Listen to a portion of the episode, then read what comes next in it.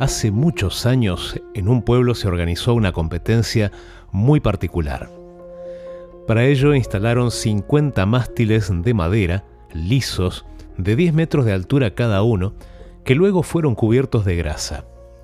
El reto consistía en trepar a lo alto del poste, llevando sobre la espalda una carga adicional equivalente al peso de cada participante. Viendo la dificultad de la prueba, los lugareños que fueron a presenciar este espectáculo, al observar a los participantes comentaban en voz alta, esto es imposible, no se puede llegar, no pasarán de dos metros. Los 50 candidatos intentaban desesperados trepar por el palo, pero no conseguían elevarse.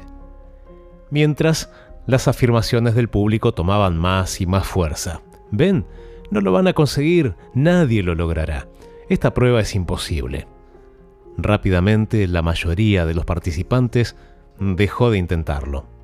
Pero un grupo de una decena todavía conseguía elevarse lentamente con su pesada carga.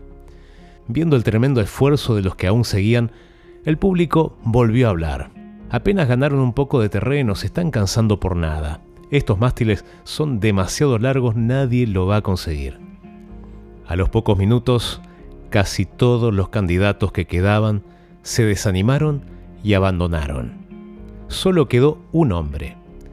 Bajo las miradas atónitas del público, este señor de pequeña complexión avanzaba poco a poco y con gran esfuerzo hacia la cima.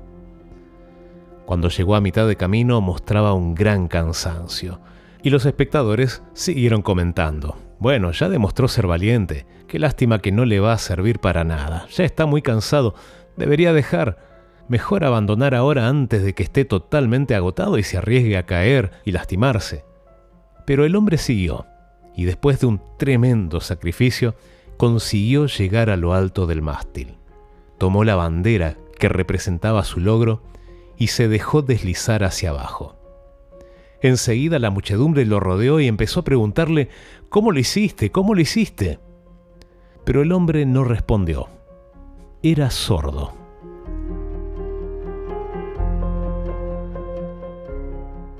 Capaz nunca intentaste trepar un palo enjabonado o engrasado pero intentaste muchas cosas y un montón de gente a tu alrededor te empezó a decir, ¿para qué? Olvídate, es muy complicado, no vale la pena, ya nadie cree en eso. Hoy en día las cosas son diferentes, tenés que abrir la cabeza. Y resulta que entre esa gente que nos dice esas cosas, hay gente muy querida, que cala muy hondo en nuestros corazones.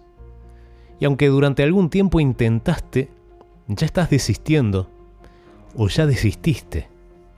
Y acá te estoy hablando de un proyecto, te hablo de la universidad, pero también te hablo de ser honesto en tu trabajo, ser honesto en la vida, ser honesto con vos mismo incluso.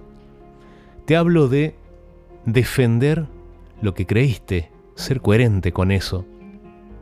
Pero ya te estás dando por vencido, o ya te bajaste del palo desististe. La buena noticia es que así como hay voces que nos tiran para abajo, también hay otras que nos alientan.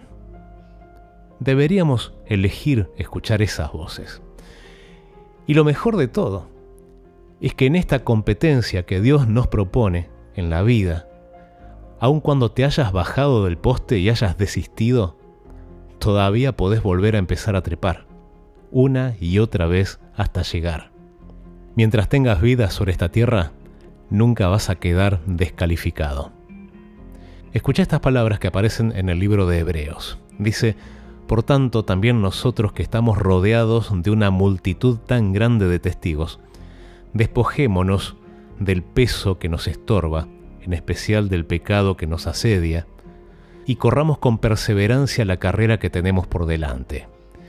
Fijemos la mirada en Jesús el iniciador y perfeccionador de nuestra fe, quien por el gozo que le esperaba soportó la cruz, menospreciando la vergüenza que ello significaba, y ahora está sentado a la derecha del trono de Dios. Así que consideren a aquel que perseveró frente a tanta oposición por parte de los pecadores, para que no se cansen ni pierdan el ánimo. Pensalo. Vení que te cuento.